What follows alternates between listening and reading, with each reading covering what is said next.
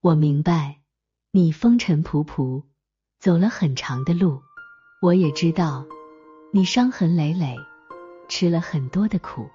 但是我仍然不能真正的与你感同身受。这个世界上唯一能治愈你的，只有你自己。两分看开，三分释怀；两分坚强，三分倔强。就着岁月长河里的水，慢慢的，你会痊愈的。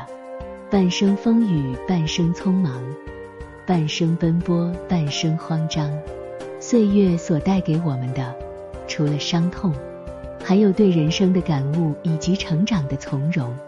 而我想要对你说的是，余生还很长，别急，别慌，最好的他总是压轴出场。